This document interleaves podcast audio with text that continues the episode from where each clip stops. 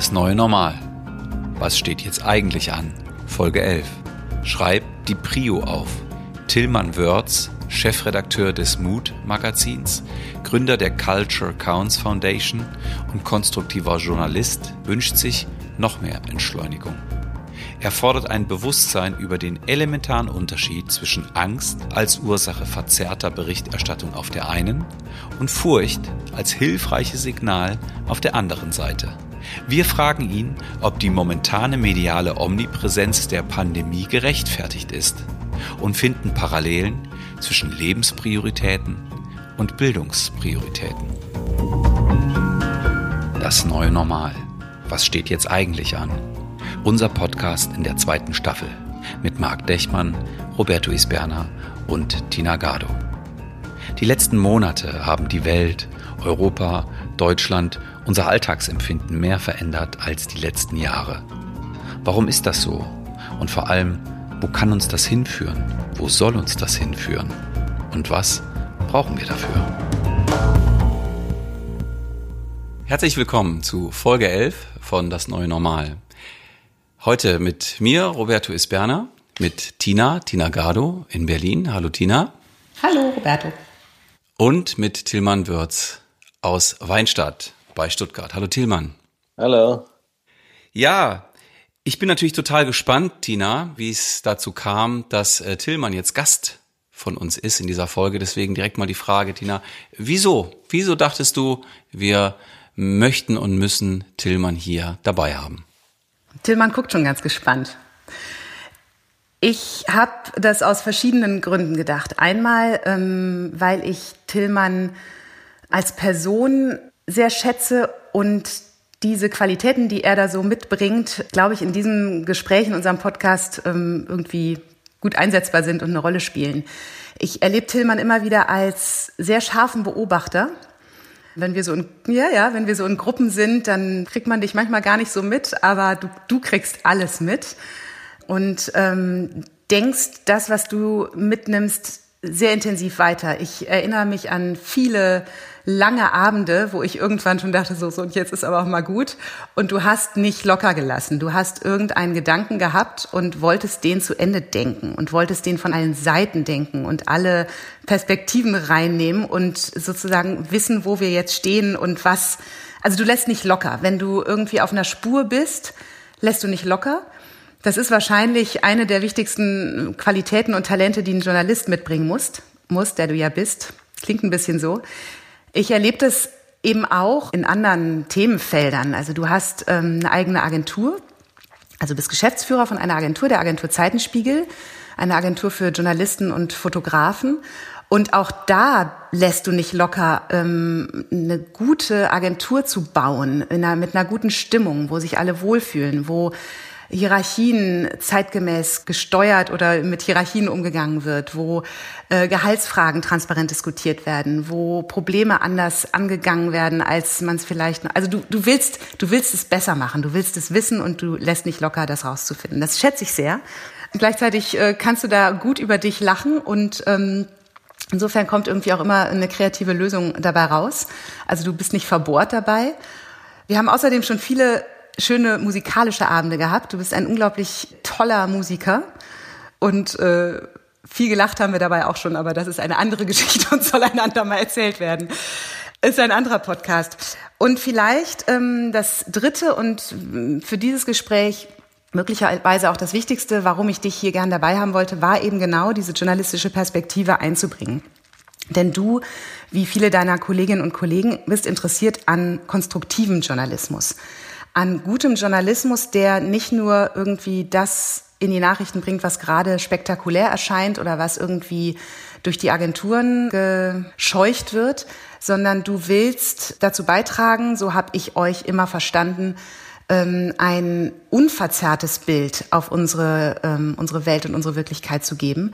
Also auch von Dingen zu berichten, die langfristige Lösungen bedeuten und nicht irgendwie das, was gerade so äh, ganz oben ist.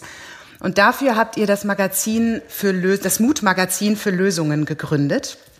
Und das ist das Zweite. Ihr berichtet nicht nur da ähm, konstruktiv von Menschen, von denen man normalerweise nicht so hört und von Menschen, wo man denkt, ach, wenn ich mehr von denen kennen würde, von dem, was die tun, hätte ich vielleicht ein ganz anderes Bild auf die, von der Welt. Sondern ihr tut dies eben auch in einem eigenständigen Magazin. Also ihr seid unabhängig. Und ich glaube, das ist ein großer Aspekt, der für eure Arbeit eine Rolle spielt. Und deswegen möchte ich den hier unbedingt auch erwähnen. Also genug Gründe, finde ich. Genug Gründe mindestens für eine Folge. Tillmann, äh, wenn du das so hörst, äh, inwiefern erkennst du dich da wieder? Hat irgendwas Wichtiges gefehlt oder war sogar irgendetwas, wo du total überrascht warst? Oder passt das so für dich? Also das war jetzt zuerst mal so schmeichelhaft, dass ich jetzt äh, wahrscheinlich nicht in denselben Worten über mich denken würde, wie das Tina jetzt gerade getan hat, laut. Vielen Dank, Tina. Damit ist ja alles gesagt hier, was du über mich äh, berichtet hast so von der Essenz her äh, sind es natürlich so die Punkte hier, dass ich Journalismus mache und dass wir da auch eigene Perspektiven auf bestimmte Probleme suchen und äh, unzufrieden sind oftmals mit der Hektik, die äh, jetzt vielleicht äh, Journalismus notwendigerweise hat, der sich auf Tagesereignisse fokussiert, sondern dass wir da gern schauen, was eigentlich langfristige Entwicklungen sind, Tina, du hast gesagt, wir wollen ein unverzerrtes Bild. Wahrscheinlich ist es schwierig, ein unverzerrtes Bild hinzubekommen, aber zumindest an den Stellen, ich denke, dass so unsere Angstreflexe äh, beim Nachrichten machen und Nachrichten konsumieren letztlich äh, Realität verzerrt und äh, dass da Berichterstattung, die ein bisschen eine längerfristige Perspektive hat, wieder was gerade rücken kann. Also beispielsweise um ein wichtiges Projekt, aus dem das eigentlich hervorging, auch das Mutmagazin, ist das Projekt Peace Cans, das Michael gleich initiiert hat und dann auf uns zukam und gefragt hat, ob wir mit Zeitenspiegel da mitproduzieren wollen. Geschichten über Friedensmacher aus Krisenregionen, weil Berichterstattung aus Krisenregionen sich oft sehr fokussiert auf den Konflikt selbst, den bewaffneten Konflikt und äh, so drei stereotype Rollen hat. Der fiese Diktator, der seine Bevölkerung unterdrückt, die Rebellen, die sich auflehnen und die Zivilbevölkerung, die leidet. Und wenn man dann vor Ort ist, sieht man, da gibt es ja noch ganz andere Figuren in so einem Konflikt, wie zum Beispiel Friedensmacher, die kommen auch aus der Zivilgesellschaft. Aber die sind nicht einfach nur passiv Leidende, sondern die sind aktiv und gestalten und machen was. Und die suchen wir seither und machen Reportagen drüber. Und ich glaube, dass man da einen anderen Blick bekommt auf den Alltag in einer Krisenregion. Zum Beispiel dachte ich früher, bevor ich angefangen habe, mich mit dem Thema intensiver zu befassen, hatte ich teilweise befremdet auf den Palästina, Israel-Palästina-Konflikt geschaut und immer gedacht, also, dass die das nicht auf die Reihe kriegen, ihre, ihren Konflikt zu lösen. Aber wenn man sich dann eben mal da intensiver mit befasst und eben auch mit Leuten, die da seit Jahrzehnten versuchen, ihren Beitrag zu leisten, dann versteht man eben, wie schwierig das ist und was für schwierige Emotionen da verbunden sind und dass die halt nicht so schnell verschwinden und man nicht so eine einfache Lösung finden kann. Du hast jetzt schon viel gesagt und einige Stichworte genannt, auf die wir bestimmt gleich nochmal zu sprechen kommen. Wir ähm, wollen heute mal einen etwas rasanten Einstieg wagen in unser Gespräch, nämlich den, dass wir mit unserer, ähm, unserem Titel jetzt mal starten. Lieber Tillmann, was steht jetzt eigentlich an? Punkt. Fragezeichen. Ich darf jetzt auch ganz privat werden, ja. Weil so ganz konkret steht gerade an, dass ich einen Boden auskoffern muss in einem, in einem neu gekauften Gebäude, in das wir ziehen wollen mit Seitenspiegel. Das steht ja. jetzt gerade so an für uns. Ja, ähm. Na, vielleicht ist das ein ganz interessantes Bild für, für ähm, eine andere Ebene. Wir sind ja so ein bisschen auf einer Forschungsreise mit diesem, mit diesem Podcast äh, den wir seit äh, März oder April letzten Jahres machen und ähm, eben merken, dass wir über Corona schon ganz schön viel Veränderungen erleben. Das ist nichts Neues, was ich jetzt sage. Und diese Forschungsreise ist interessant, wie die sich so über die Monate entwickelt, weil natürlich ähm, wir uns auch verändern, vielleicht sogar ziemlich rasant verändern. Und wir schauen, wir drei, die wir diesen Podcast ähm, initiiert haben, schauen eben auf unsere Gesellschaft und stellen uns immer mal wieder Fragen stellen uns immer wieder neue Fragen und überlegen, was kommt denn dann? Es gibt ja jetzt nicht nur diese Pandemie, da stehen noch ganz viele andere Konflikte Schlange, äh, die irgendwann sicher aufbrechen werden. Da sind andere Dinge, die ähm, sich jetzt zeigen, möglicherweise auch äh, mit der Pandemie, die schon lange schwelen und gären. Und wenn du mal in diesem, in dieses Universum einsteigst, was steht dann eigentlich an aus deiner Sicht? Die ganz große gesellschaftspolitische Frage. Alles andere wäre ja langweilig, Tillmann. Ja. Also nicht für uns, aber vielleicht für manche Hörer. also ich finde ja, dass im vergangenen Jahr das deutlich wurde, was es teilweise für Verständigungsprobleme gibt zwischen verschiedenen Lagern. Ich möchte damit nicht sagen, dass die Gesellschaft gespalten ist. Das denke ich, ist sie nicht. Aber es gibt eben Leute, die, wo ich sehr erstaunt war, wie, wie die so auf die Welt schauen und äh, unsere Politik und die Regierung und auch uns Medien. Und ich glaube schon, dass es da gut wäre, wenn es, äh, wenn nach Corona da auch wieder eine neue Verständigung anstünde ähm, und, und es dann vielleicht auch wieder leichter wird, miteinander zu reden, äh, wenn eben so dieses, diese Reizthemen wie Impfung und äh, Virus äh, wieder ein bisschen schwächer geworden sind. Und wir uns dann eben wieder anderen Problemen widmen, die natürlich wahnsinnig wichtig sind, wie zum Beispiel was macht der technologische Wandel, was macht künstliche Intelligenz mit unserer Gesellschaft, mit dem Arbeitsmarkt, mit der Weise, äh, wo wir in Zukunft unseren Platz suchen als Menschen, Bürger, Arbeitnehmer. Also das heißt, ähm, in, als allererstes geht es erstmal um einen Schritt der, der Annäherung wieder, um besser ja, in Verständigungsprozesse zu kommen, um dann halt sich den ähm, weiteren Problemfeldern, den weiteren Herausforderungen, ähm, die die Zukunft jetzt äh, für uns so sich überlegt hat, äh, uns da niederliegt, ähm, zu widmen. Habe ich das richtig verstanden? Vielleicht kommt die Verständigung dann auch automatisch, wenn man sich mal wieder über andere Dinge unterhält, wie über die Frage, ob jetzt Corona schlimmer ist als eine Grippe oder nicht. Also dann sind ja plötzlich äh, irgendwelche Gräben, die sich da aufgetan haben, dann auch plötzlich wieder nicht mehr so tief, wie sie äh, erschienen. Äh, und dann tun wir uns vielleicht auch wichtigeren und fruchtbareren Diskussionen widmen als dieser. Also, weil, was sind die großen Fragen, die großen Herausforderungen, wenn man jetzt mal denkt, man könnte auf ein Knöpfchen drücken und Corona wäre weg. Also dann bleiben ja genügend Probleme, ne, denen wir uns widmen können. Und eine Sache, die mich eben auch äh, beschäftigt, ist eben so die Frage, ja, technologischer Wandel, künstliche Intelligenz ich denke, dass da sehr viele Veränderungen auf unsere Gesellschaft zukommen und mich dann eben frage, das sind vielleicht Gräben, die noch viel tiefer gehen werden und äh, die wir überbrücken müssen, weil es vielleicht dann tatsächlich immer weniger Manpower bedarf, um den Wohlstand zu produzieren, in dem wir leben. Äh, und was, was machen dann die ganzen Menschen, die, die bisher Arbeitsplätze hatten, die plötzlich ersetzbar sind durch neue Technologien?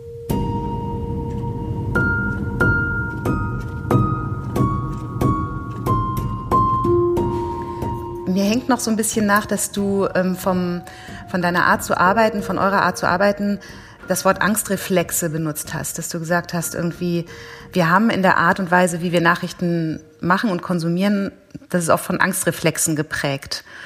Und dieses Thema, was du gerade an, anstößt oder benennst, da ist ja auch ganz schön viel Angst im Spiel, ne? nämlich irgendwie, wir sind nicht mehr relevant, äh, da kommt eine künstliche Intelligenz, die nimmt unseren Platz ein. Wie können wir darüber so ins Gespräch kommen, dass es eben nicht in solchen Verständigungsproblemen mündet, wie du sie gerade beobachtest? Kannst du da aus deiner Erfahrung, aus deiner Arbeit etwas ableiten? Also was ich immer hilfreich finde, ist die Unterscheidung zwischen Angst und Furcht. Und Furcht ist ja ein hilfreiches Signal für, für eine sehr konkrete Bedrohung, die auch klar definiert werden kann. Und Angst ist ja mehr so ein diffuses Gefühl, so eine Verunsicherung. Und Furcht ist ja eben hilfreich und Angst meistens nicht. Wie kann man sinnvoll miteinander reden, indem man das Problem vielleicht äh, sinnvoll definiert? Und wir neigen ja eben dazu, skurrile Gefahren und die, die sich halt besonders ungewöhnlich darstellen, besonders zu fürchten, auch wenn sie vielleicht gar nicht so groß sind, wie zum Beispiel die Bedrohung durch islamistischen Terror. Das, das war ja ein Riesenthema vor zwei Jahren. Und natürlich ist das ein Problem.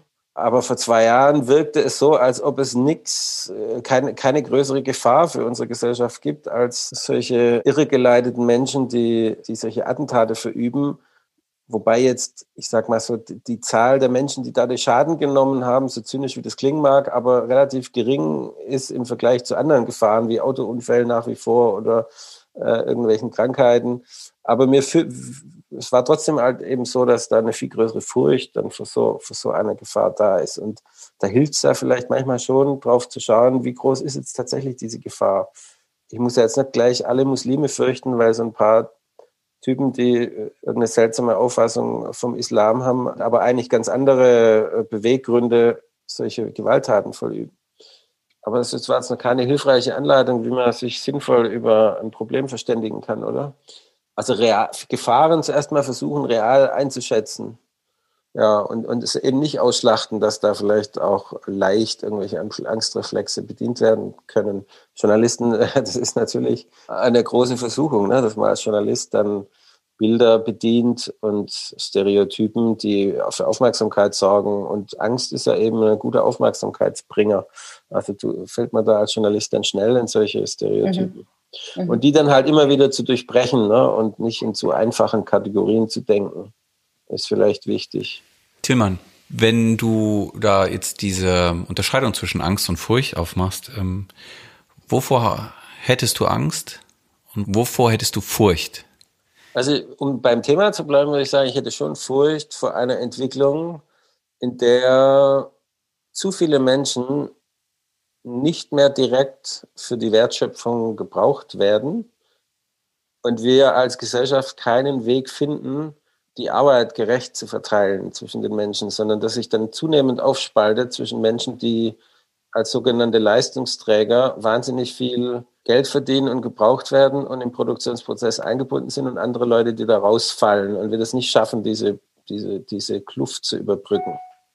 Und ich glaube zum Beispiel, mich äh, tröstet es auch nur bedingt, dass so ein Grundeinkommen, bindungsloses Grundeinkommen dann vielleicht die Leute so grundlegend versorgt und dann darf man irgendwie halt so das machen, wozu man gerade lustig ist, aber die eigentlichen Leistungsträger machen dann so die ganze Arbeit. Das wäre jetzt keine Vision einer Gesellschaft, wo ich glauben würde, dass wir in der Lage wären, die großen Probleme äh, zu bewältigen, sondern ich glaube, dass es eine gerechte Verteilung von Arbeit und Zugang zu Ressourcen geben muss.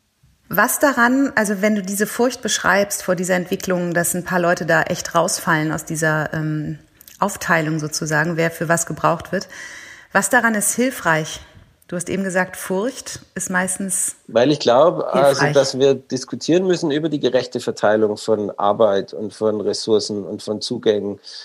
Und das wäre, ich glaube, das wäre, glaube ich, eine hilfreiche Diskussion, nach einem hilfreichen Furchtimpuls, weil es ja eben auch eine hochpolitische, also eine politische Frage ist, ja. Also die Frage, ob äh, Corona schlimmer oder, oder genauso ist wie eine Grippewelle, das ist keine politische Frage. Das hat kein demokratischer Mehrheitsbeschluss zu entscheiden, sondern das muss die Wissenschaft feststellen.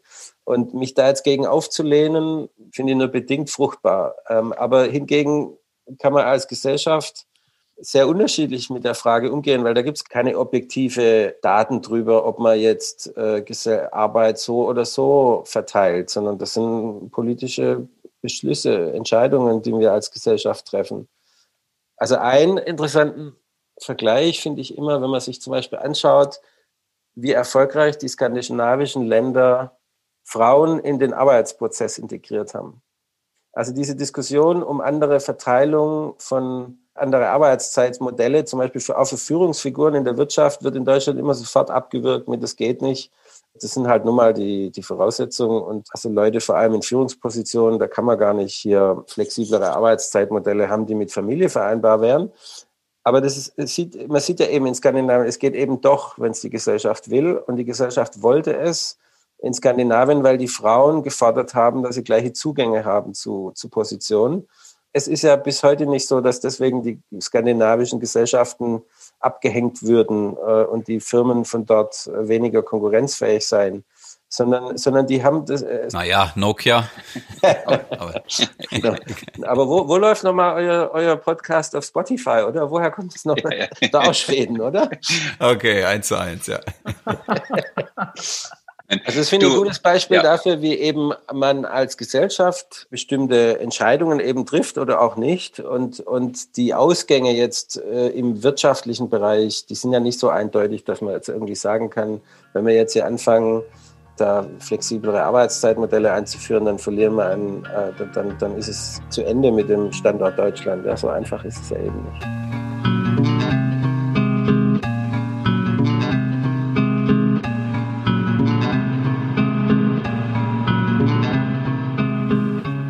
Tillmann, ähm, ich habe folgenden Gedanken und mal gucken, was, äh, was du dazu sagst und darüber denkst.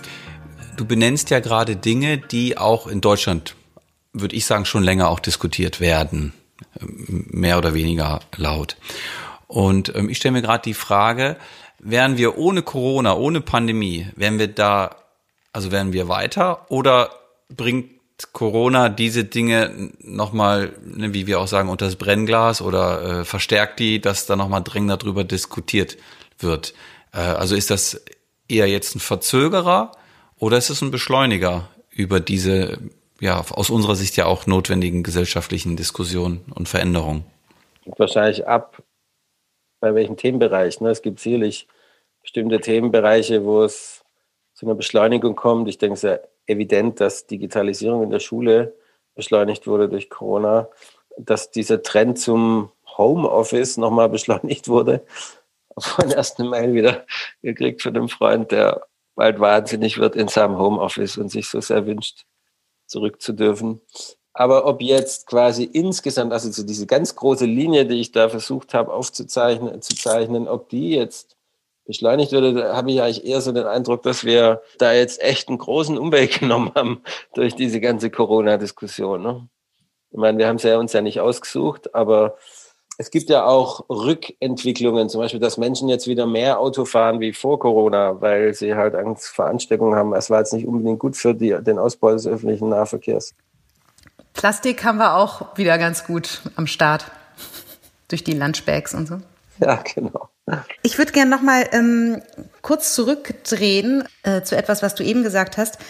Da hast du das Beispiel genannt, äh, der Bedrohung durch den islamistischen Terror, dass das vor ein paar Jahren einfach so oben auflag und wir haben irgendwie alle nur das gesehen und ähm, uns auch dazu verführen lassen, das persönlich zu nehmen sozusagen ne? und irgendwie jede muslimische, muslimisch angesehene Person irgendwie gleich ähm, dann Angst geschürt hat, weil, weil dieser islamistische Terror ja so weit oben war. Und wie ist das denn jetzt? Ist das nicht ähnlich, dass gerade die Pandemie ganz oben ist und als äh, ja also eine Dynamik entwickelt, wo wir nur noch das sehen und eben die ganzen anderen Themen so in den Hintergrund geraten, weil wir eben auch in den Medien nur noch Fallzahlen und Sterbezahlen hören? Also ja, die Frage ist ja dann immer, ist die Gefahr übertrieben oder ist es nicht? Ein guter Indikator dafür, ob eine Gefahr übertrieben wird oder nicht, ist, ob die Gefahr exponentiell wächst oder nicht. Und das tut in der Pandemie die Verbreitung eines Virus. Von daher würde ich sagen, ist es begründet, warum sich gerade alles um dieses Thema dreht. Begründet vielleicht.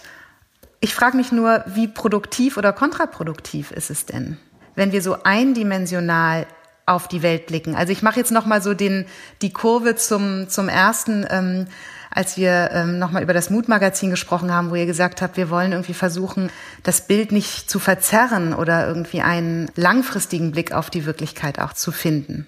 Und da habe ich den Eindruck, läuft diese Art und Weise, auf die Wirklichkeit zu gucken, dem entgegen. Oder siehst du das anders? Ja, ich würde sagen, es ist notwendig, dem so viel Aufmerksamkeit zu schenken, weil es eine sich exponentiell steigende Gefahr wäre, wenn ich nichts dagegen tun würde und das wäre sehr bedrohlich. Und das ist ein Riesenunterschied zum Beispiel zu islamistischen Gewalttätern. Die verdoppeln sich nicht mit einer exponentiellen Rate, äh, wenn ich nicht die ganze Zeit nur über islamistische Gewalttäter diskutiere. Aber das Coronavirus tut das. Deswegen würde ich sagen, gibt es einen Grund. Und natürlich ist der nicht so produktiv. Ja, es wäre schöner, wir hätten kein Corona, aber es ist halt nun mal da. Und dann muss man damit umgehen und möglichst mit wenig, wenig Verwerfungen und hoffen, dass es bald wieder zur Normalität übergeht. Wobei produktiv ist natürlich auch so eine Sache. Also an der Stelle, wo Entwicklung ja auch angestoßen wurde, war natürlich sicherlich in der Impfstoffentwicklung. Und zwar jetzt nicht nur für Corona, sondern diese mRNA-Impfstoffe, die jetzt von BioNTech zum ersten Mal entwickelt wurden, die, die sind ja auch anwendbar für ganz andere Krankheiten. Ne? Also in dem Sinne kann es ja auch auf dem medizinischen Bereich höchst produktiv gewesen sein, dieser Leidensdruck. Und gleichzeitig denke ich, denke ich daran oder frage ich mich öfter, wenn wir dann zur Normalität übergehen, ist das eigentlich möglich, wenn wir eben, also sind, um nochmal auf Angst und Furcht zu kommen, ist nicht die Angst durch diesen starken Fokus in uns jetzt gesät Und eine Leichtigkeit und Gelassenheit äh, ist auf Knopfdruck nicht unbedingt wiederherstellbar. Sind wir da vielleicht nicht wieder bei der Unterscheidung zwischen Angst und Furcht? Also wenn ich Furcht vor etwas hatte und mit dem dann umzugehen lernen, kann ich doch dann das auch wieder hinter mir lassen. Wenn es irgendwie nur so ein diffuses Gefühl ist, äh, was ich, mein Eindruck ja auch bei manchen wirklich so gesteigert hat, zu einer absurden Angst davor, dass sie in einer Diktatur leben, dann frage ich mich schon, ja, vielleicht bleibt es irgendwie hängen. Aber, äh, aber generell würde ich sagen, wäre mein Optimismus groß, dass die Leute relativ schnell wieder, wieder umschalten. Es ist zum Beispiel ganz interessant, fand ich vor kurzem die Feststellung, dass kaum in irgendeinem Schulbuch von der spanischen Grippe die Rede ist. Obwohl das ja noch eine viel größere Todesziffer mit sich brachte. Aber äh, solche Einschnitte können ja tatsächlich auch schnell wieder verschwinden. Äh, das heißt ja nicht, dass die dann so äh, uns lange nachhängen. Ja, ich hörte neulich äh, dafür die, die Erklärung, ähm, das liegt daran, dass äh, der Erste Weltkrieg das äh, in der sozusagen in dem kulturellen Gedächtnis überlagert hat. Der Erste Weltkrieg hat quasi die spanische Grippe geschlagen in der Erinnerungskultur. Ja, stimmt, das hatte ich, das stand auch in diesem Bericht. Ich denke auch, dass das ein guter, eine gute Begründung ist. Auf der einen das heißt also, wir bräuchten jetzt noch irgendwie was anderes, was noch ein bisschen krasser ist, dann äh, denkt in 20 Jahren keiner mehr an Corona. Lasst mich noch mal eine andere Frage reinbringen, ähm, die äh, ja, vielleicht äh, das jetzt weiterdenkt, vielleicht aber auch gar nicht, das kommt auf deine Antwort an, Tillmann. Äh, wir haben ja auch eine Tradition bei uns im Podcast, nämlich, dass wir immer von dem Gast oder der Gästin von einer Folge uns eine Frage für den folgenden Gast geben lassen. Und äh, an dieser Stelle würde ich dir sehr gerne die Folge von unserem vorhergehenden Gast mitgeben und dir stellen. Und die Frage lautet, was hast du Lust, morgen anders zu machen? Warum und wie? Muss jetzt nichts mit Corona zu tun haben, oder? kann?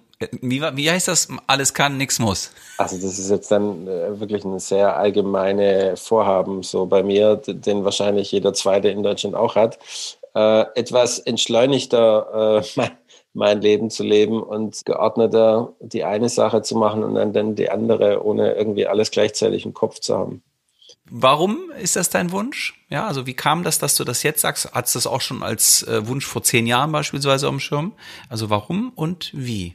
wie Müsste ich in meinen schaffen? Notizblöcken nachschauen, weil ich mache das regelmäßig in meinen Notizblöcken, äh, dass ich immer mal wieder ein Datum hinschreibe und dann meine Lebensprioritätenliste ja, mit so Stichworten.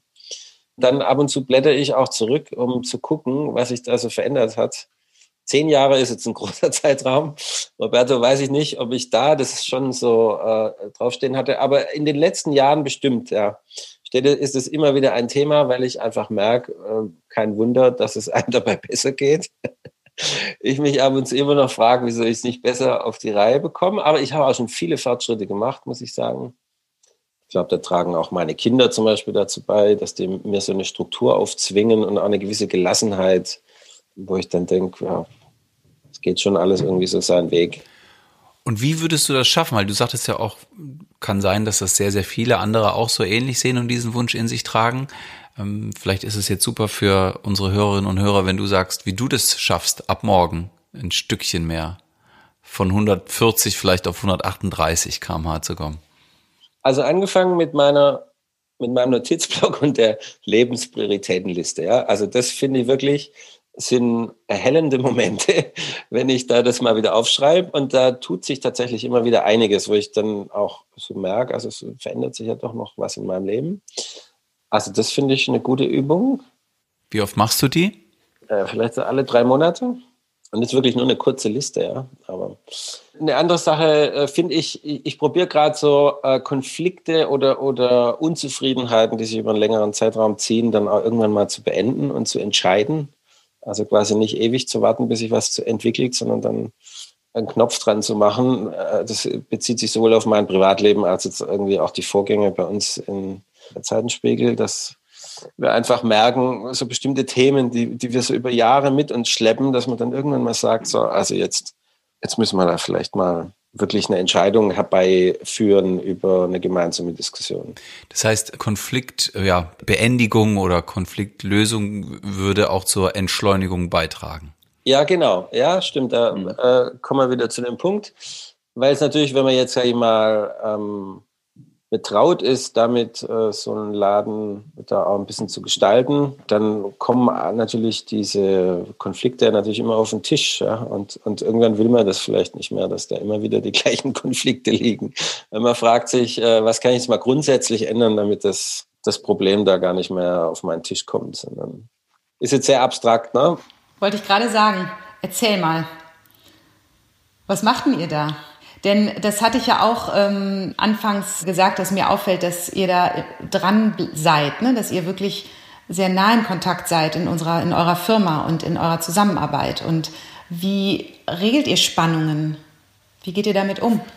Also wir, das, da sind wir ja quasi dabei, das irgendwie ein bisschen gemeinschaftlicher noch auf die Reihe zu kriegen. Also was bei uns schon immer so war, dass wir unsere Einnahmen, die wir erwirtschaften als freie Journalisten, alle in einen Topf schmeißen und uns dann da ausbezahlen, je nach Bedarf. Also wir zahlen nicht danach äh, uns aus, wer wie viel jetzt auch reinverdient hat, sondern äh, wir setzen uns da zusammen und sprechen drüber, wer wie viel braucht. Und das ist natürlich ein schwieriger Prozess so, weil das ist ja sehr subjektiv, ne, was so jeder braucht. Und, und dann entstehen natürlich auch immer wieder so Unzufriedenheiten an Stellen, dass man sagt, jetzt der eine, der arbeitet zu viel und so und der andere arbeitet, gibt ja sich eigentlich genauso viel Mühe und irgendwie kriegen die das mhm. Gleiche und das ist doch ungerecht. Und, und da quasi offener miteinander drüber reden zu können, ohne dass man schnell selber dicht macht, ja, und äh, sondern da im Gespräch eine Offenheit zu. Das sind ja eigentlich Gespräche über Verteilungsgerechtigkeit, die ihr da führt. Du, du hattest eben auch das ähm, Stichwort äh, bedingungsloses Grundeinkommen genannt, ne? so in dem Kontext zu KI und Aufteilung und wer fällt da raus und wer nicht. Was lernst du aus diesen ganz persönlichen, aus dieser Erfahrung, die ihr im ganz Kleinen macht? Was lernst du daraus vielleicht fürs ganz Große? Oh. Also ich frage mich ja ständig, was ich eigentlich aus dem ganz Kleinen lerne. Jetzt fragst du mich, ob ich, wie ich das. Okay, dann, dann gehen wir mal Schritt für Schritt vor. Was lernst du aus dem ganz Kleinen? Also aus dem ganz Kleinen denke ich, dass wenn Unzufriedenheiten lange fortbestehen, dass man auch irgendwann die entscheiden muss und dafür möglichst offenen Austausch hat unter allen und dafür auch einen gesicherten Rahmen braucht. Also ich glaube, offener Austausch ist nur dann möglich, wenn zum Beispiel niemand das Gefühl hat, wenn er jetzt offen was sagt, dann wird er rausgeschmissen oder rausgeekelt oder so, ja, sondern dass man wirklich alles sagen kann, ohne dass es eine direkte Konsequenz hat. Und das ist vielleicht schon auch äh, jetzt ableitbar aufs große Ganze. Also ich glaube, dass in der Gesellschaft jeder das Gefühl haben muss, dazuzugehören. Und ich glaube, dass das zum Beispiel ja eben ein Punkt ist, der, wo es in den USA so im Argen liegt. Ja? Also eine Gesellschaft, die so auf Wettbewerb und, und Ungleichheit aufbaut und äh, wo dann auch noch ethnische Unterschiede dazukommen, also da ist es dann eben schwierig, dass das noch so ein Gefühl bestehen bleibt, dass man irgendwie alle zusammengehört. Und das denke ich, und, und eine Voraussetzung würde ich sagen, ist, jeder muss dieses Gefühl behalten, dass er dazugehört. Und das hat viele Dimensionen, das hat eine finanziellen Dimension sicherlich. Jemand, der dann das Gefühl hat, zu sehr benachteiligt zu sein, verliert das Gefühl, dass er noch dazugehört, ganz egal, was da auf der symbolischen Ebene dann vielleicht behauptet mhm. wird. Und ähm, wenn du nochmal aufs große Ganze guckst, ist dein Eindruck, dass das gerade ins Leben kommt oder dass das eher stirbt, diese, diese gesellschaftliche Zusammengehörigkeit, von der du sprichst? Also dieses, da ist niemand ausgeschlossen, wir schaffen das gut, allen das Gefühl zu geben, dazu zu gehören? Also ich denke, ähm, dass es jetzt gerade ja eigentlich eine relativ große Einigkeit in Deutschland gibt und eine relativ große Zufriedenheit mit Regierungspolitik dass das aber vielleicht im Grunde jetzt das Thema, von dem wir gerade geredet haben, überschattet. Ja, also vielleicht ist die Einigkeit an der Stelle, wo es dann eben um eigene wirtschaftliche Fortbestehen oder die eigene Möglichkeit, sich anzubringen geht, äh, nicht so groß ist, wie jetzt momentan die Zustimmung ist. Und du hast zu Beginn davon gesprochen oder erzählt, dass du so viel, also so habe ich es jedenfalls wahrgenommen, dass du so viel lernst aus diesen Reportagen im Mutmagazin, ne? dass du diese Konflikte oder du sagtest der Palästina-Konflikt, ich habe es immer nicht verstanden und dann plötzlich habe ich viel mehr verstanden. Was könntest du aus diesen Reportagen, diesen Gesprächen, diesen längeren Begleitungen von Menschen, die ihr da unternehmt und führt, lernen, wie das geht, dass keiner rausfällt und dass diese Gefahr, wenn sie vielleicht jetzt gerade irgendwie am Horizont erscheint, eben nicht zu einer realen Gefahr wird? Also das hängt natürlich jetzt wiederum vom Thema ab. Unser nächstes Thema wird Bildung sein. Deswegen äh, wende ich es jetzt einfach mal darauf an, weil ich da tatsächlich sehr inspiriert worden bin von einem Bildungsexperten, einem britischen Bildungsexperten namens, namens Ken Robinson, der eben auch gerade im Hinblick auf den technologischen Wandel und die Unsicherheit, die zukünftige Generationen haben bei der Frage, in was für eine Welt sie eigentlich leben und arbeiten werden, fordert, grundsätzlich Schule neu zu denken und äh, wen, mehr Kreativität, viel mehr Raum zu lassen und viel mehr verschiedene, ein viel breiteres Verständnis davon zu entwickeln, was eigentlich Talent ist.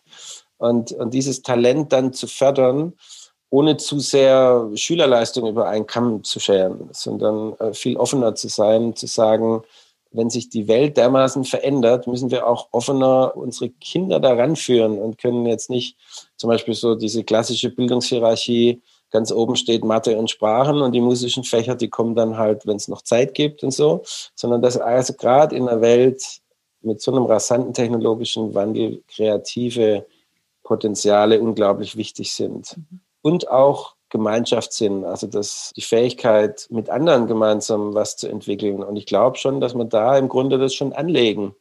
Diese, die Bereitschaft, entweder für mich allein zu gucken, wie ich irgendwie zurechtkomme, oder eben immer auch die anderen im Blick zu haben.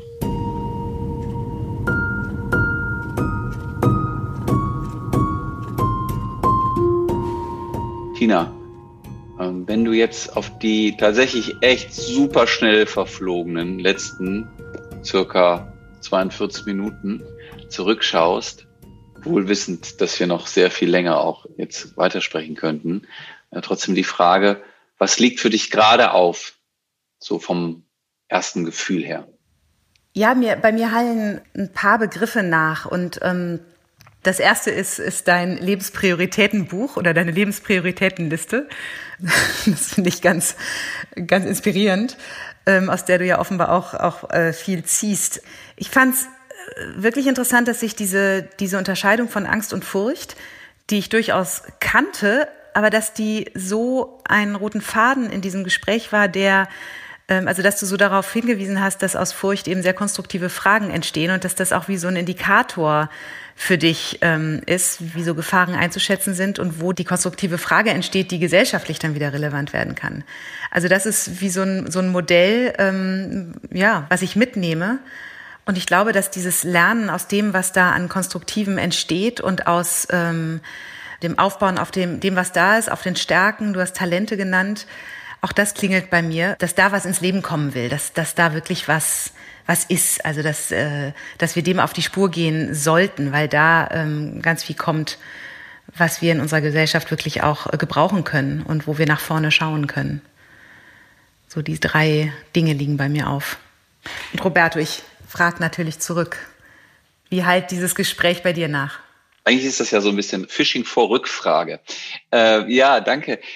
Ich finde gerade jetzt diesen Gedanken nochmal spannend, der mir gerade kam, äh, wenn ich das höre mit ähm, ja, Lebensprioritätenliste und gleichzeitig auch nochmal jetzt sein äh, letzter Gedankengang zu Ken Robinson und den Bildungsprioritäten. Da kommt mir bei mir so der Gedanke, naja, die Lebensprioritätenliste, die verändert sich ja auch im Laufe der Zeit und vielleicht sollten sich dann aber auch Bildungsprioritäten, so wie sich die Welt verändert, auch verändern.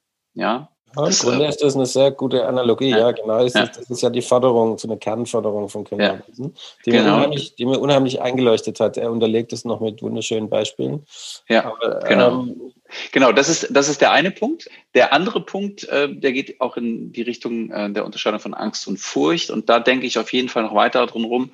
Äh, auch äh, die Frage, die du gestellt hast, Tina, ist es sozusagen in Anführungsstrichen gerechtfertigt momentan, die auch die mediale Wucht, so möchte ich es mal, mal sagen, oder der mediale Fokus auch auf die Pandemie. Und äh, Tillmann, du sagtest, na ja, wenn die, wenn die Gefahr sozusagen exponentiell wächst, dann ist es schon gerechtfertigt. Und da denke ich nochmal auch weiterhin drüber nach. Und das äh, letzte, das dritte, was ich total spannend finde ähm, und äh, was ich auch nochmal für mich mitnehme, ist auch ähm, das, was du gesagt hast, Tillmann, äh, auf meine Frage, ob Corona Beschleuniger oder Bremser ist für notwendige äh, Veränderungen. Und dass auch hier, wie bei allen Dingen, es auch differenziert zu sehen ist. In manchen Bereichen ja und in manchen Bereichen gibt es einen riesengroßen Umweg und da nochmal drauf zu gucken, wie man vielleicht von dem Umweg dann doch wieder gut back on track kommen kann.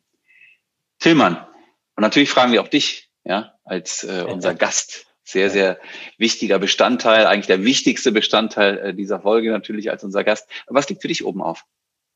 Was liegt für mich oben auf? Ich fand das jetzt ganz erstaunlich, was ihr da so alles rausgehört habt und äh, stell fest, dass es tatsächlich da einen Zusammenhang gibt zwischen meiner Lebensprioritätenliste und der Prioritätenliste der Schulfächer, die Ken Robinson aufstellt. Ja, ganz erstaunlich, ja. genau, und sie kann sich verändern, die Liste. Das ist ja das Tolle. Veränderung kann ja viel Energie mit sich bringen und freisetzen. Und man muss es entscheiden auch, dass man das will. Das habt ihr mir gerade gezeigt, dass es da ja Parallelen gibt zwischen meinem Nachdenken über mein Leben und meinem Nachdenken über Bildung und äh, Ken Robinson. Dann frage ich dich, Tillmann, welche Frage hast du an unseren nächsten Gast? Darf ich wissen, wer das ist? Nö, natürlich nicht. Welche wichtige Entscheidung willst du als nächstes treffen? Danke, ist notiert. Und wie lautet jetzt aus der Rückschau der Titel für deine Folge? Schreib die Prio auf. ja, herrlich. Vielen Dank, Tillmann. Es war, wie ich gerade schon gesagt habe, eine super schnell verflogene Dreiviertelstunde, mittlerweile ein paar Minütchen mehr. Ich bedanke mich für unser Gespräch. Ich bedanke mich, Tillmann, bei dir, dass du dir Zeit genommen hast. Natürlich auch bei dir, liebe Tina, und bei euch, liebe Hörerinnen und Hörer. Ja, dann lasst uns weiterhin ja, uns selbst verändern durch gute Gespräche, durch gutes Zuhören und Nachdenken. Und schaltet gerne wieder bei der nächsten Folge von Das neue Normal ein. Tschüss, Tillmann. Tschüss. Tschüss. Bleibt demokratisch.